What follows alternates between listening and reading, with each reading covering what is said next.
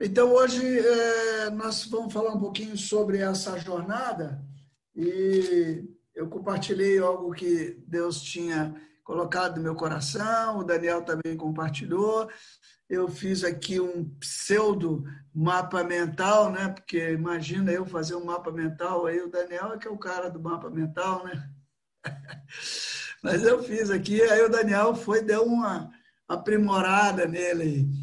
Aí eu pedi para ele, né, se ele não pode repartir esse mapa, de repente até compartilhar na tela aí e depois lançar no grupo.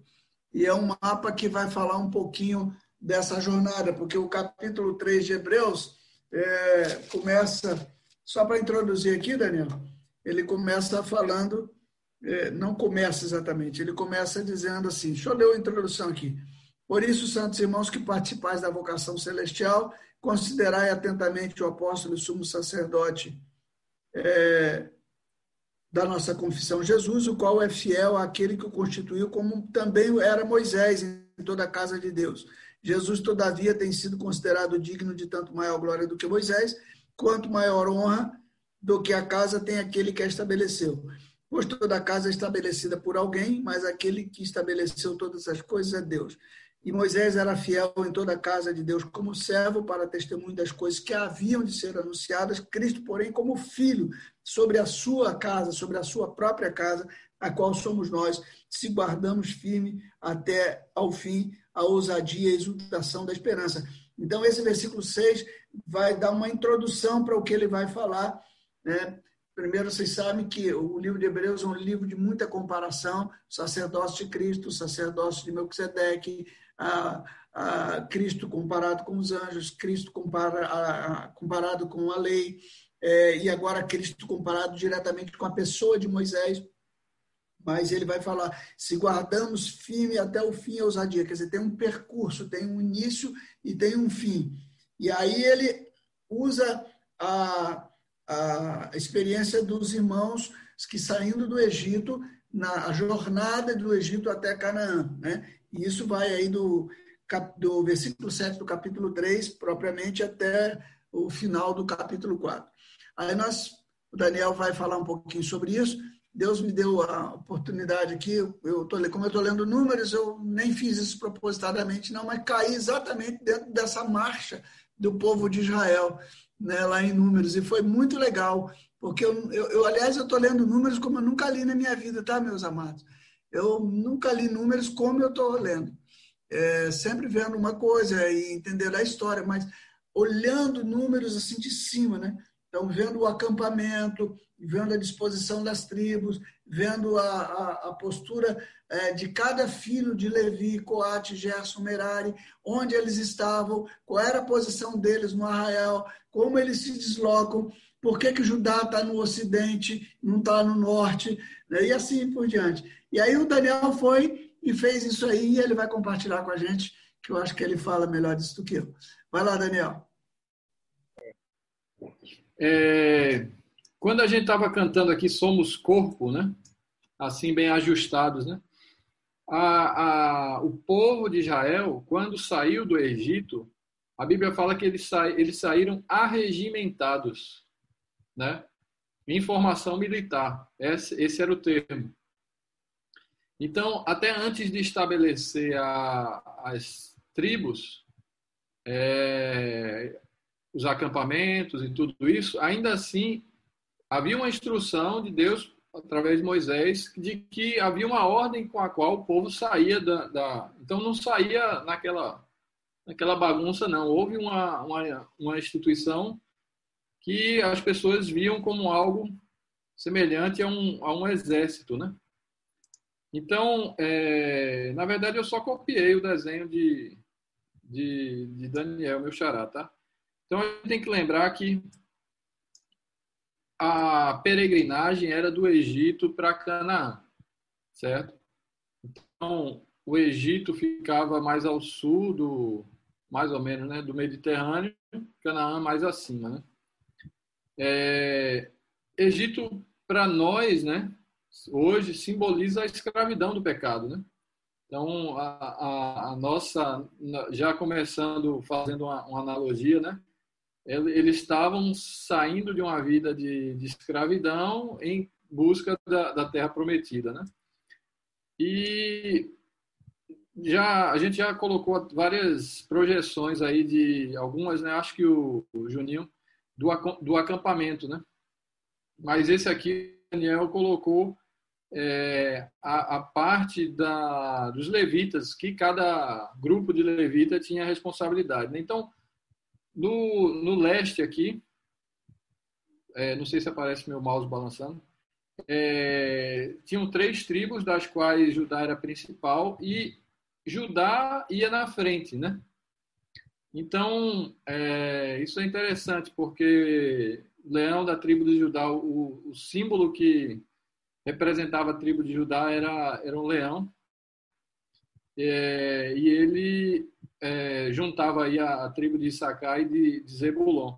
Então, toda vez que o acampamento ia se mover, então essa setinha aqui é o primeiro aqui. Então, quem se, quem se mobilizava primeiro? A tribo de Judá se mobilizava, né? Depois vinha aqui Merari, né? Com as tábuas, as colunas, as estacas, toda a parte estrutural da, da, do tabernáculo. Depois vinha Ruben com Simeão e Gade, né? Depois, e junto com ele vinha Coate com os utensílios santos, do santo lugar e do santíssimo, né? Ele é o terceiro aqui. Terceiro e quarto. Depois vinha Efraim, Manassés e Benjamim. E por último vinha Dan, Assé e Naftali. Então, é, isso mostra a organização de como cada tribo ia se mover. E aí eu vi uma representação é, do sacerdote, né? Não sei se você lembra também que o Juninho mostrou o, a vestimenta do sacerdote. Então, se a gente lembrar que Jesus, ele é rei e sacerdote, e a cabeça, né? Ele tem a coroa. Então, essa projeção do acampamento que a gente vê aqui é como se fosse uma planta baixa né, desse rei sacerdote plasmado aí no chão. Né? Então, a cabeça que vai na frente é o reinado, o Jesus, né? a, estola sacerdotal, que são as doze pedras, né? aí se movendo, e a, a, o povo de Deus como um, um movimento, né? como um, uma organização. E uma forma que eu consigo expressar melhor isso que eu estou tentando falar é quando a gente faz uma analogia com o corpo de bombeiro. Né? Tem o corpo de Cristo, tem o corpo de bombeiro. Né? Então, eu até conversei com a irmã, ela, ela até me corrigiu, né? Porque eu disse o corpo de bombeiro, né? O caminhão, os bombeiros, os acessórios. Ela disse nada disso. Corpo de bombeiro é só, são só as pessoas. Aí eu disse, ó, oh, então melhor ainda, analogia. Então, o Corpo de Bombeiro tem várias equipes, né, com várias especialidades, um de resgate, outro de apagar incêndio, né? Eles todos têm a sua forma de serem acionados. E o Corpo de Cristo também aqui. Acho que foi Maria Lúcia que falou no, no, no encontro desse aí, que a gente encontra nosso lugar dentro do acampamento quando a gente olha para o tabernáculo, né? Então, você olhava para o tabernáculo onde estava a glória do Senhor, aí você via norte, sul, leste, oeste e você encontrava o seu lugar ali dentro do acampamento, né? Então isso é isso é interessante. Isso também já é imagem do que a gente vai ver depois no, no, no Novo Testamento, né, da, do corpo de Cristo, as juntas, ligamentos, né, de relações fortes aí. E isso mostrava também é, a peregrinação, a jornada, né? No Novo em Atos, os discípulos são conhecidos como usos do caminho, né? Então isso é uma imagem também do que Abraão começou. Então Abraão começou essa essa peregrinagem, né? E no início era só um homem que, que estava na peregrinagem, né? peregrinação. E agora a gente vê um povo, né? Nesse, nessa imagem agora, a gente vê uma nação organizada em forma de, de peregrinos. Né? Então, por isso que no capítulo 11 de Hebreus ele vai falar, falar que Abraão era o, o pai da fé. Né? Então, é, essa aqui era a organização, tá em números 2, 3 e 4, né? Como é que isso, como é que acontecia essa essa movimento, essa mobilização, né? E eu trouxe alguns versículos aqui, né? Daniel pediu para compartilhar que Gênesis 17, 18, é, Deus fala para Abraão que darei a terra das tuas peregrinações. E Deuteronômio 11, 24, fala também que todo lugar que pisar a planta do vosso, do vosso pé será vosso. Então, é, havia uma expectativa do povo em chegar na terra prometida. Mas talvez não havia o entendimento que todo lugar que ele pisasse ia ser santo. Né? Quem entende bem isso são os motociclistas. Né? Os motociclistas às vezes não estão nem preocupados exatamente no destino, eles querem desfrutar o caminho. Né? Eles querem, marcam só um lugar lá para ir. Quem, quem, dirige de carro normalmente não está não, não tá preocupado com isso, quer saber logo né, o destino e não desfruta muito a viagem. Né? O motociclista tem essa, esse entendimento de desfrutar a viagem. Eu não estou incentivando ninguém a andar de moto, não, tá? Só. e ontem eu compartilhei com, com o Willi né, sobre Jonas. E o interessante é que Jonas não. Que, eh, Jonas fugiu da presença de Deus e até a fuga de Jonas Deus converteu em bênção. Por quê? Porque aquele barco cheio de, de pagãos, de marinheiros pagãos, adoravam vários deuses, né? Deus mandou a tempestade e aquele barco, mesmo Jonas estando em rebeldia, aquele barco Jonas pisou lá. E Jonas pisou naquele barco e aquele barco virou Terra Santa, né? Por quê? Porque houve arrependimento, né? Eles reconheceram que Deus de Israel era o Deus verdadeiro. Eles fizeram sacrifícios para Deus e fizeram votos, né?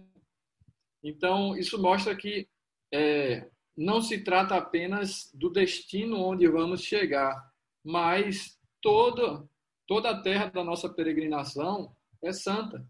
Né? Então, estamos numa peregrinagem, na peregrinação, mas não significa que só vamos possuir quando chegarmos lá. Né? A viagem é aprazível, né? a, a viagem faz parte do, do, do plano de Deus. Por quê? Porque nós somos as mãos os pés do Senhor. Onde a gente tiver, né? onde a gente vai comprar um jornal. Ninguém vai comprar mais jornal né, na banca, mas enfim, vocês entenderam. Qualquer coisinha que a gente vai fazer, a gente está pisando e ali é, é, é, terra do Senhor, né? E qual que é a terra boa? Né? Qual que é a terra boa, né? Mateus 13, 23 fala: a terra boa é aquela que ouve a palavra, entende e dá colheita de 100, 60, 30 por um. Então, só ainda fazendo um paralelo com Jonas, nem Pedro, com a pregação de Pedro, que é famosa, que se converteram 3 mil, depois outra pregação que se converteram 5 mil, a pregação de Jonas se converteram 120 mil pessoas. Né? É, então, era porque Jonas era bom de, de técnicas de, né, de pregação, né? nada, ele estava ali, a pregação dele foi bem curtinha, né? em 40 dias Nínive será subvertida, mas o que, que acontece? Claro que houve a ação do Espírito Santo, mas havia uma terra boa, uma terra que ouviu a palavra, que entendeu e que produziu é, é frutos. Né? Então, todo onde, onde Israel ia passando, né, era para deixar esse rastro de, de, de bênção, né? Era para as, eram para as pessoas reconhecerem, porque isso já fazia parte do plano de Deus em Abraão. Em ti serão benditas é, todas as nações. Né? De Sião vai sair a lei e tal, mas assim, o, o, aquele tempo de peregrinagem, de peregrinação também né, fazia parte aí do, Claro que tinha outro propósito, né, de purificação, né, de, de deixarem de ser egípcios, né? Mas eu estou falando da, aplicação. E quando a gente pensa é, na mentalidade de chegar ao lugar, né? Então, é, existe uma escolha de Deus por aquele pedacinho de terra lá. Isso é, isso é inegável. É. Mas aquele pedacinho de terra não é, não tinha nada especial para que Deus escolhesse. Pelo contrário, ele se tornou especial porque foi escolhido por Deus. E assim, e assim somos nós também. Não foste vós que escolhestes a mim. Pelo contrário, eu vos escolhi a vós outros e vos designeis para que vades e deis frutos. Então, quando a gente transfere essa expectativa de chegar ao lugar, chegar à Terra Santa, chegar à Terra produtiva, que emana leite e mel. E agora eu tenho que entender que eu tenho que ser esse lugar. Porque se a gente, lendo aqui, né, toda a parte de Levíticos, e a gente vê que já não se trata mais de templos, já não se trata mais de cerimônias, se trata do quê? Que nós somos né, a habitação do Senhor. Então, nós somos o lugar. Nós somos esse lugar de, de prosperidade, nós somos esse lugar de paz, nós somos esse lugar onde as pessoas encontram o Deus verdadeiro. Né? Então, isso a, a, a peregrinação no, no, no, deserto mostrava que as pessoas ainda não eram duras de coração, né? Moisés subiu lá em, e já rapidinho já fizeram um bezerro de ouro, né? Deus falou que foram desposados, mas traíram na noite de, de, de núpcias, né? Então, de como Deus é, se sentia em relação a, ao que o povo fazia. E esse aqui a gente já falou. E aí fica, fica eu fiz essa pergunta para Daniel, né? Será que a gente a gente a gente se perguntou um para o outro, né? Quando Jesus encontra ali a, a mulher samaritana no poço de, de Jacó, né? E Jesus fala, né, que vai chegar o tempo os verdadeiros adoradores adorarão em, em espírito e em verdade, né? E aquela mulher tinha a expectativa de que o Messias ia vir e ia é, instruir, mostrar, trazer a libertação, né? Então, será que já chegou o tempo para nós dessa verdadeira adoração, né? Será que a gente ainda está preso a uma, a uma cerimônia de outra aliança, de uma aliança inferior? Né? Será que a gente ainda depende de, de uma parte ritualística, depende de. É, a gente realmente está exercendo o nosso, nosso sacerdócio real? Se o véu foi rasgado, isso é maravilhoso, mas isso me traz a minha responsabilidade né, de, de, de avançar. Né? E, de certa forma, a gente ainda espera o Messias. Né? É, ele vai, o, o, nosso bom pastor, né? que ele vai, a gente vai ouvir a voz dele, ele vai chamar as ovelhas e vamos sair do, do, do dos apriscos. Né? Mas essa, a, a, o livro todo fala dessa comparação que Daniel falou, do que é que é sombra, o que é que é substância, né? Todo esse detalhamento do ritual, todo esse detalhamento do, do acampamento, do arraial, né? aponta tudo tudo aponta para Cristo. E se era um absurdo desobedecer ou ignorar aquilo que era trazido por Moisés, imagina Jesus, que é superior a Moisés, superior a anjos. Então, como que a gente pode é, ignorar ou deixar de entender, deixar de se aprofundar naquilo que é superior. Então, tudo isso vem por fé. Tudo isso vem por fé, porque toda essa caminhada aqui da, da, do acampamento, né, tudo isso, eles tinham uma esperança.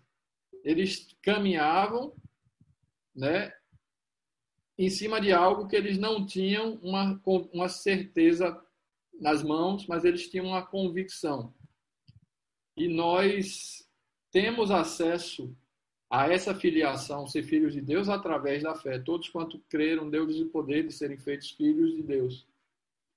E o, o, que, o que acontece é que há várias advertências. É, o livro de Hebreus mostra uma apresentação, né? E no final ele começa a fazer algumas advertências da gente não voltar a uma aliança inferior, da gente não voltar a um entendimento da lei. Não que, que é, a gente vê hoje, por exemplo, um movimento forte de pessoas voltando para a cultura judaica, que a gente gosta, é, é bem é, interessante, faz parte da nossa cultura também, porque a gente estuda aí a Bíblia aí, mas a gente não pode crer né, que, é, é, que a gente não pode ignorar que Jesus já fez todo o sacrifício, né, como a gente celebrou aqui na ceia. Jesus, os sacrifícios que eram feitos na antiga aliança eram vários, é, tinham validade limitada, os sacerdotes eram vários, né? E Jesus foi um só sacrifício e ele mesmo, como como é, Daniel leu aqui em Hebreus 9, né? Ele se apresentou no Santo dos Santos, que era lá direto nos céus. Ele foi nossa representação, ele foi o Cordeiro, intercedeu ali é, por nós e fez a, a redenção dos nossos pecados.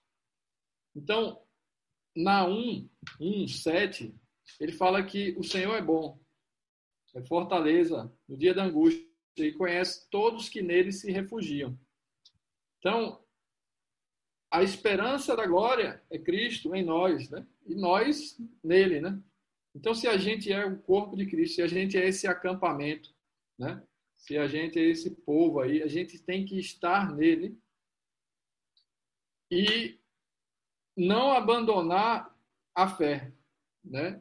Não deixar de crer, não deixar de, de congregar, não deixar de ter a, a, a esperança, porque da mesma, a mesma, entre aspas, né, a mesma facilidade que a gente tem de manter a fé, a gente também tem de esfriar e de não crer é, e de voltar atrás. E isso é, isso é o que cresce na, na, na advertência aí da, da, do livro de Hebreus, e ele se preocupa tanto isso que ele dedica alguns, o capítulo 11 só de dar quantos exemplos é, de pessoas que foram, é, os títulos colocam aí, heróis da fé, para que nós nos vejamos em cada um desses, né? Então, a gente vê um pouquinho de, de Abraão, um pouquinho de, né, de cada um desses que estão aí é, desenhado aí. Por quê?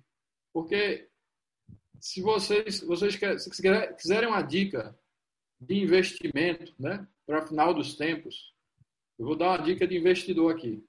Que vai estar tá faltando, a mercadoria que vai estar tá faltando no final dos tempos é fé. Né? Então, se você quiser ganhar lucrar bastante, estoque fé, né? Porque a palavra fala, quando vem o filho do homem, por acaso vai encontrar fé na terra?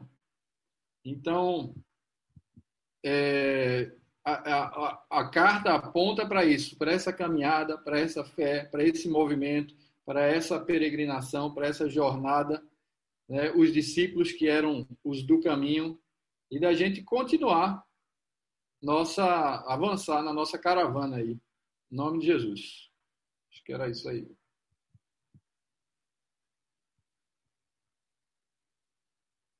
Muito bom, Daniel. Obrigado aí. Joia. Eu creio que os irmãos entenderam muito bem, a analogia é muito bem feita, né? Do Velho para o Novo Testamento. Essa, essa passagem do Velho para o Novo Testamento é onde normalmente o povo agarra, né? E está sendo muito legal. Eu acho que Deus está nos dando bastante graça, né, para a gente entender um pouco mais e fazer os links, né, do Velho para o Novo Testamento, é, mostrando que as coisas não estão desconectadas como, como às vezes parecem estar ou como alguns supõem, estar. Então nós vimos aqui, é, só relembrando o que Daniel colocou, é, primeiro, é, não, não usou essa expressão, mas a importância da saída do Egito. É, é importante sair do Egito, porque sem, sem sair do Egito não tem, não tem caminho, né? Então, a primeira coisa que as pessoas têm que fazer é romper com o seu laço no Egito, com os seus vínculos do passado. Né? É, às vezes, eu costumo dizer que isso precisamos estar, estar atentos, porque nós, às vezes, ao proclamarmos o reino de Deus, ao evangelizarmos alguém, nós começamos, parece que tentar discipular o cara antes de matar ele e ressuscitar. Então, a gente começa a falar do discipulado e do como é que tem que ser a casa dele, como marido, como esposa, como tem que ser como pai, mas nós não começamos do começo. Tenho visto várias situações aí. E, e, eu gosto muito de usar uma expressão que eu não me lembro quem que usou isso no passado, mas eu peguei para mim. É que se você pegar um urubu né, e começar a dar alpiste para ele, isso não vai fazer dele um passarinho.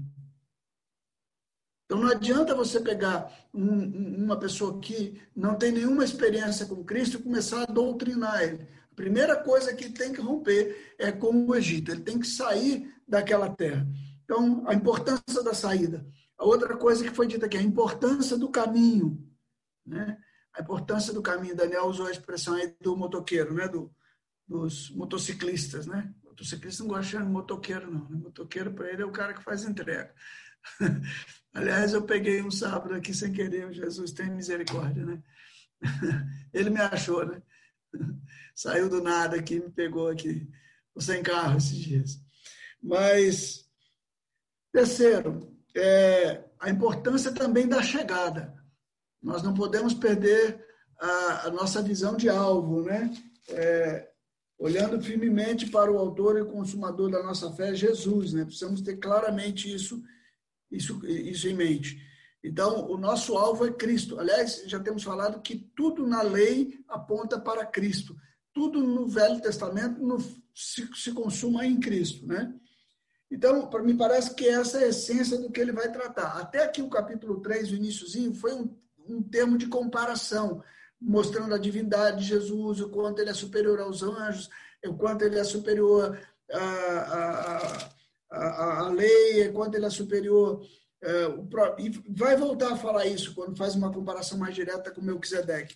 Mas aqui no capítulo, a partir do versículo 7, parece assim que vai mostrando como tudo converge para Cristo, né? Então, toda a lei, todo, todos os sinais, todos os símbolos, tudo na verdade aponta para Cristo. Então, qual é, a, qual é o desafio? Hoje, se ouvides a sua voz, versículo 7, não endureçais os vossos corações. Qual é a preocupação? Também foi abordado aqui, que eles não voltassem para trás. Muitas vezes nós vimos o povo de Israel com saudade das cebolas, dos alhos, né? Lá do Egito. Né? Poxa, você nos tirou de lá para viver isso aqui, lá no Egito era mais seguro. Né? Então, às vezes, a gente prefere a segurança do que uma aventura com Deus. Né? Com Deus, qualquer coisa é melhor. Sem Deus, qualquer coisa é pior. Né? Então, eles, como foi na provocação, no dia da tentação, no deserto, onde os vossos pais me tentaram, quando me aprova, viram as minhas obras por 40 anos. 40 anos viram as minhas obras, por isso me indignei contra essa geração e disse: desculpe, eles também não conheceram os meus caminhos. Assim jurei na minha ira que eles não entrarão no meu descanso. Veja, essa palavra descanso é literalmente Shabat, sábado no hebraico. Né? Não, entrarão, não entrarão no meu sábado. Né?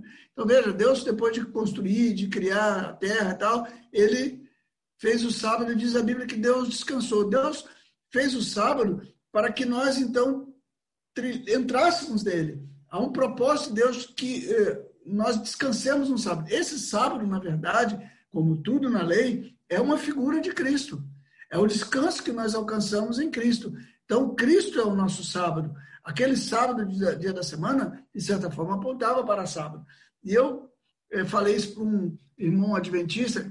Aliás, eu eh, compartilhei com um, alguns irmãos, alguns jovens, e colocaram até uma, uma palavrinha que eles me pediram para compartilhar sobre os mandamentos. Compartilhei, eles publicaram, agora já estava me mostrando na Igreja VIC sobre sábado. É, eu creio que É, eu tenho um colega adventista, ele me perguntou se eu cria no sábado. Eu disse, claro que eu creio no sábado. É, mas vocês não substituíram o sábado para o domingo, né? Ele foi, foi, foi numa, numa veia assim que, que a gente já venceu há algum tempo. De fato, durante um tempo a igreja cristã é, meio que substituiu. Mas hoje a gente tem um entendimento muito claro sobre isso. Então, na verdade, o que eu falei para ele é que eu, eu, eu guardo. Ele falou, mas você guarda o sábado? Eu disse, sim, guardo o sábado. Só que eu não guardo o sábado dia da semana. Eu guardo aquilo que o sábado, dia da semana, representava. O descanso de Deus. E às vezes eu até quebro o sábado. Eu quebro o sábado quando, por exemplo, eu entro num processo de angústia e de ansiedade. Eu quebro o sábado quando eu começo a trabalhar pelo meu próprio braço. Eu quebro o sábado quando eu saio daquilo que é Cristo. Né? Porque o que Deus quer fazer em mim e você é formar Cristo. E quando eu assumo isso como minha obra, então eu estou saindo do descanso de Deus. E aí eles, eles não entrarão no meu descanso. Então veja bem, o propósito de Deus não é só tirar a gente do Egito. O propósito de Deus é tirar a gente do Egito, conduzir a gente por um processo, por um caminho, onde a gente manifeste toda essa glória, como já foi dito. Mas essa glória, ela vai, ela tem um destino. Ela, ela se consuma na pessoa de Cristo. Então, de certa forma, é, isso é aquilo que o, que o Daniel falou ali. É, não é a, a é que nós não estamos à procura de um lugar, né? Não é um lugar. O lugar somos nós onde Cristo é edificado. E aí tudo se torna, tudo se consuma num grande sábado. Mas o que o Senhor falou aqui, que eles não entrariam no descanso. Então, qual é a advertência do escritor de Hebreus? Tomando o modelo do povo de Israel no Velho Testamento, ele também diz aos, aos irmãos e a todos nós: tende cuidado, irmãos. Jamais aconteça haver em qualquer de vós perverso coração, perversa terra, que não produza fruto nenhum, de incredulidade que vos afaste do Deus vivo. Pelo contrário, exortai-vos mutuamente cada dia, durante o tempo que se chama hoje, a fim de que nenhum de vós seja endurecido pelo engano do pecado. Porque nos temos, nos temos tornado participantes de Cristo, se de fato guardamos firmes até o fim a confiança que desde o princípio tivemos. O propósito de Deus não é só nos tirar do Egito, é nos tirar do Egito a nos conduzir por um processo de deserto onde ele vai esvaziando tudo que temos para ir construindo em nós uma nova identidade e através disso ir influenciando e manifestando todo o sacerdócio dele por toda a terra e nos levar todos nós que nesse povo que está sendo construído a um descanso eterno cujo símbolo era o sábado. Olhando para uma terra, esse sábado estava representado pela terra de Canaã. E como bem disse o Daniel, é, a, é uma terra, ninguém pode dizer que aquela terra ali não é um lugar. É evidente que é, mas o, o, o alvo maior, o princípio maior de Deus é o Cristo que está sendo formado dentro de nós. Então, o que ele diz? Hoje, se, se, enquanto se diz, hoje, se ouvides a, a, sua voz, não endureçais os vossos corações, como foi na provocação. Ora, quais os que tendo ouvido se rebelaram? E aí ele faz uma pontuação para mim fantástica. Ele diz: quais foram os que se rebelaram? Ele, ele não está falando de gente que não é salva. Ele não está falando de gente que rompeu o laço com o Egito. Não, todos ali saíram do Egito. Todos eram povo de Israel. E se vocês olharem bem, vão ver que dos, do, das 12, dos 12 espias, na verdade, só dois deram um parecer favorável dez ficaram de fora, como que nos indicando o risco que tem de não alcançarmos a plenitude da promessa. Veja, a gente já tem falado muito sobre essa questão de salvação da alma, salvação do espírito, salvação do espírito, salvação da alma, salvação do corpo. E eu, eu não quero entrar nesse, nesse ponto aqui agora, mas é, é difícil também ignorar, né, de que, usando 1 Coríntios capítulo 3, que eu acho que tem que estar fundamentada e tem que andar junto, porque a palavra de Deus ela não pode nos conduzir a caminhos diferentes, ela tem que estar alinhada, ela tem que estar centrada, e o centro é Cristo. Então, nós vamos ver que todos aqueles que saíram do Egito, figuradamente, agora na nova aliança, ou seja, que foram estabelecidos no alicerce que é Cristo, romperam com o Egito, romperam com o pecado. No entanto, é, correm o risco, diz, diz aqui o escritor de Hebreus, de terem o coração, coração endurecido e não alcançarem o alvo final. Porque o alvo final não é a libertação. Só que nós aprendemos ao longo da nossa história que o alvo final do evangelho é tirar o homem do inferno. É, o evangelho humanista que nós herdamos, cujo fim não é Cristo, é o bem-estar do homem, ele visa, ele prega para que o homem seja salvo. E por que é que nós enviamos missionários? Por que, é que nós levantamos oferta? Lá no fundo é porque nós dizemos, tadinho daquele povo que não conhece a Cristo. Eles precisam conhecer a Cristo porque eles estão indo para o inferno. Irmãos, eu entendo todo esse nosso contexto de misericórdia, mas de fato, se todos se perderem, nenhum de nós é tadinho. Nenhum de nós. Todos é, merecem, todos pecaram e destituídos estão da glória de Deus. Então, nós precisamos mudar a nossa ênfase de, de evangelização.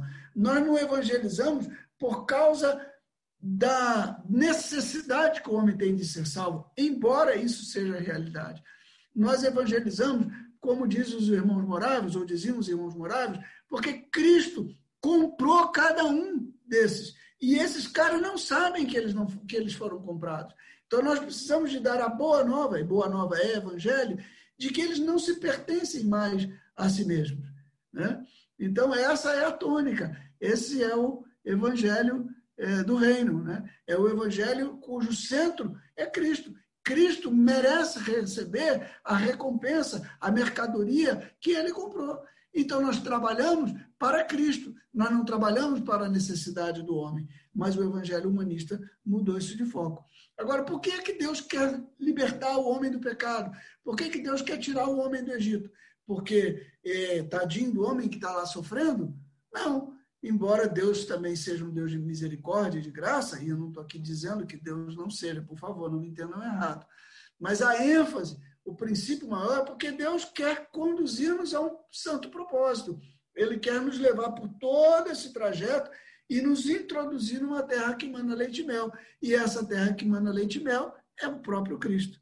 Então, ele vai dizer: quais foram os que, tendo ouvido, se rebelaram? Não foram de fato, versículo 16, todos os que saíram do Egito por intermédio de Moisés? E contra quem se indignou por 40 anos? Não foi contra os que pecaram, cujos cadáveres caíram no deserto? E contra quem jurou que não entrariam no seu descanso?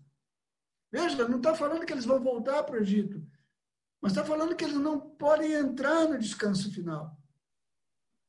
Senão contra os que foram desobedientes. Vemos, pois, que não puderam entrar por causa da incredulidade. E aí o capítulo 4, versículo 1, tem a, assim, a, a primeira conclusão, né? Temos várias conclusões no capítulo 4. A primeira conclusão é: diante disso que está sendo exposto, dessa realidade toda, temamos, portanto, que, sendo nos deixada a promessa de entrar no descanso de Deus, suceda parecer que alguns de vós tenham falhado. Então, pode ser que muitos de nós, que fomos libertos do poder do pecado, conhecemos a Jesus, o nosso fundamento foi é Cristo e é Cristo, mas aquilo que estamos construindo não é santo. É força do, é, é do nosso braço. Não tem a ver com o sábado, tem a ver com a segunda, terça, quarta, quinta, com todos os outros dias, menos com o descanso de Deus. Porque o, o descanso de Deus é Deus quem trabalha. Veja que Deus descansou das obras que fizera, mas Jesus diz: Meu Pai trabalha até agora e eu trabalho também. Trabalha o quê? Trabalha no seu descanso é agora é a obra de Deus, não é a obra de realizações humanas. Então, é, aí ele vai mostrando como é que esse sábado vai se cumprindo. E aí faz comparações com os sábados, da, não só da lei, mas com o sábado da própria terra de Canaã, mostrando que esses sábados não eram ah, o fim último da história, mas que o fim último era Cristo. Então, é, voltando aqui, né, a importância da saída do Egito, a importância do caminho, a importância da chegada. Tudo é importante.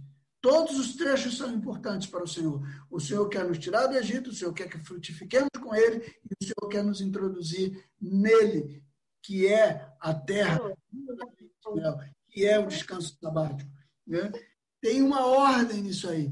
como é que nós temos que nos mover? Nós temos que nos mover na ordem do acampamento. Cristo é a nossa cabeça, o leão da tribo de Judá. Então, nós nos movemos nessa nossa peregrinação da mesma forma que o povo de Israel se movia no Egito. Não podemos nos mover sem que Judá ande. A, a, a igreja a, e o povo de Deus tem que andar quando o leão da tribo de Judá anda, quando a nuvem se desloca. Então, nós nos movemos nele, é em Cristo que nos movemos.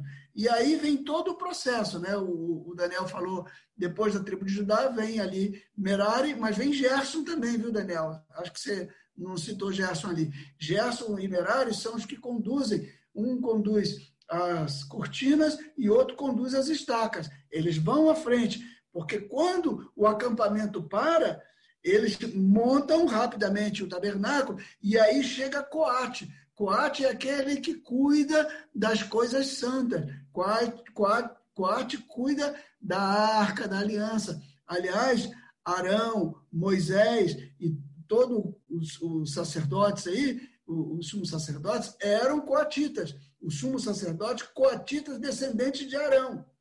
Né? Então, é, a, a Coate, ele marcha exatamente no meio, no meio do, do arraial. Judá, né? Aí e Gerson, que são os, os filhos é, de Levi, levam o tabernáculo, vem Rubem, depois vem Coate com as coisas santíssimas, e depois vem as outras duas tribos. Então, Coate está exatamente entre eh, Judá e Rubem e entre Efraim e Dan. Isso é fantástico, né? Então, você vai vendo que isso não é por um acaso. Não é por um acaso que Judá é a primeira tribo. Não é por um acaso que a glória está ali no meio do, do povo. Né? Então, nós precisamos entender isso e marchar nesse processo do, do descanso em, em, em comando do, do, do, nosso general, né? do nosso comandante, do leão da tribo de Judá, eh, pela unção do Espírito Santo, seguindo até a nossa terra prometida. Qual é a nossa terra prometida? A nossa terra prometida não é o céu. A nossa terra prometida é Cristo ser formado em nós. E nós vamos ver isso, porque logo no iníciozinho do capítulo 4, no versículo 2, e aí eu vou encerrar, diz assim: Porque também a nós foram anunciadas as boas novas, como se deu com eles, mas a palavra que ouviram não lhes aproveitou, visto não ter sido acompanhada pela fé naqueles que ouviram. Ora, que fé? É óbvio que eles tiveram fé. Mas de que fé ele está falando? Ele não está falando da fé libertadora, da fé que tirou eles do Egito. Mas eles não enxergaram aonde queriam ir. Por isso, depois de um pouco de caminhada no deserto, mesmo tendo tido fé para sair do Egito, eles tiveram vontade de voltar. Não voltaram porque Deus quebrou as pontes, porque Deus fechou a possibilidade de volta. Parece que já na saída já veio é, é, é, Faraó como que para romper com todo aquele processo, não, não, não houvesse retrocesso, mas ainda assim eles desobedeceram ao Senhor. Então, no versículo 3 diz assim: Nós, porém, os que cremos, olha que tremendo, entramos no descanso. Então, quem entra no descanso? Quem crê. Então, é um descanso pela fé, né? Quando, quando Cristo vai sendo formado em nós. Eu estou aprendendo muito disso com o Frank Albar e com o irmão Lawrence, porque é realmente tremendo você viver Cristo é, cada momento, não simplesmente viver em alguns momentos. Né? É, esses irmãos tiveram essa experiência, essa doce experiência, e ele nos desafia a viver. E ele diz mesmo como é difícil para nós que estamos acostumados a produzir e fazer coisa pelo nosso esforço, descansar no Senhor, crer que o Senhor está à frente. Então, é, eu creio que esse é o nosso grande desafio. Então, é, para fechar aqui, é, a ideia desse arraial, propósito de Deus, é que ninguém ficasse para trás. Deus quer que todos os homens cheguem ao pleno conhecimento da verdade, se arrependam, cheguem ao pleno conhecimento da verdade e marchem em direção ao descanso eterno. Por isso ele nos tira do Egito. Mas precisamos entrar em Canaã, ou no sábado, que é Cristo. Então, uh, primeiro, nós temos o enxerto do Espírito, temos a nossa regeneração, a regeneração do Espírito Santo, temos o enxerto do Espírito, esse Espírito precisa, é, de certa forma, produzir uma semente boa, agora para como boa terra, né? é onde então a salvação é testada e atestada pelos processos de nos assemelharmos a Jesus, entrar nele e permanecer nele. É, qual é o, o tema de João capítulo 15? Permanecer, permanência, né? Se vós permanecerdes em mim e as minhas palavras permanecerem em vós. Estava olhando no, no, no, no grego o significado dessa expressão permanecer, ela é, é, permanecer não é só de ficar, é habitar. Habitar. Né? Se a, a, a palavra estiver habitando, se Jesus estiver habitando, se ele for o centro de fato, né? Entrar nele e permanecer. Isso é descanso. João 15, 7 a 8. Mateus 11, 29. Né? Jesus diz: Vinde a mim todos vós que estáis cansados e sobrecarregados, e eu vos aliviarei. Gente, parece que depois que nós nos convertemos, o que mais nós temos é aflição. Por que temos aflição? Ah, não, mas é porque tem o um ataque das trevas, porque tem, estamos contra o mundo espiritual. Mas o desafio é entrar no descanso de Deus. Né? Então, não basta é, simplesmente saber isso. Precisamos nos lançar em fé e precisamos nos tornar praticantes dessas coisas. Né? E aí, todo o nosso ser, não só o espírito, mas nossa alma, significa nossos pensamentos, nossa vontade, nossas emoções, começam a andar numa sincronia com o Senhor. E todo o nosso ser começa a ser salvo pela vida de Cristo, que foi enxertada naquele primeiro dia, quando fizemos uma aliança de sangue com Ele. Esse é o propósito de Deus para nós. É isso que o escritor de Hebreus está tentando convencer aqui os irmãos, os hebreus. Por que vocês estão olhando lá para a aliança passada, quando tem uma coisa tão grandiosa pela frente? Amém? Então vamos ficar hoje por aqui. Né? No próximo encontro a gente trabalha um pouquinho mais dessa questão do sábado. Né? Eu acho que tem um assunto muito fantástico aí do sábado. Né? Então, comparando, um resumo aqui até o capítulo 3, princípios 4. Comparando toda a obra de Cristo com a aliança passada, nós vemos agora que tem um caminho a ser percorrido e tem um alvo a, ser, a se chegar. E erroneamente, durante séculos, pensamos que o alvo era ir para o céu. Céu é um lugar maravilhoso, né? E eu não estou querendo aqui dizer que, que, que não, morar com o Senhor não seja bom.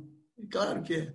Mas o que eu quero dizer é que o alvo de Deus não é esse. O alvo de Deus é que Cristo seja formado em nós. Porque onde estiver Cristo em nós, ali será céu para mim. Tem um cântico que a gente cantava, né, no passado, né, é, que dizia: então há de ser grande glória para mim, né? Se, se Cristo estiver ali em mim, se Cristo habitar em mim, aonde eu estiver, por isso, Paulo e Silas cantavam louvores ao Senhor, porque aquela prisão era céu para Paulo e Silas. Por quê? Porque a presença de Cristo era notável. Por isso que eu estou lendo o livro do irmão lá, né? praticando a presença de Cristo. Né?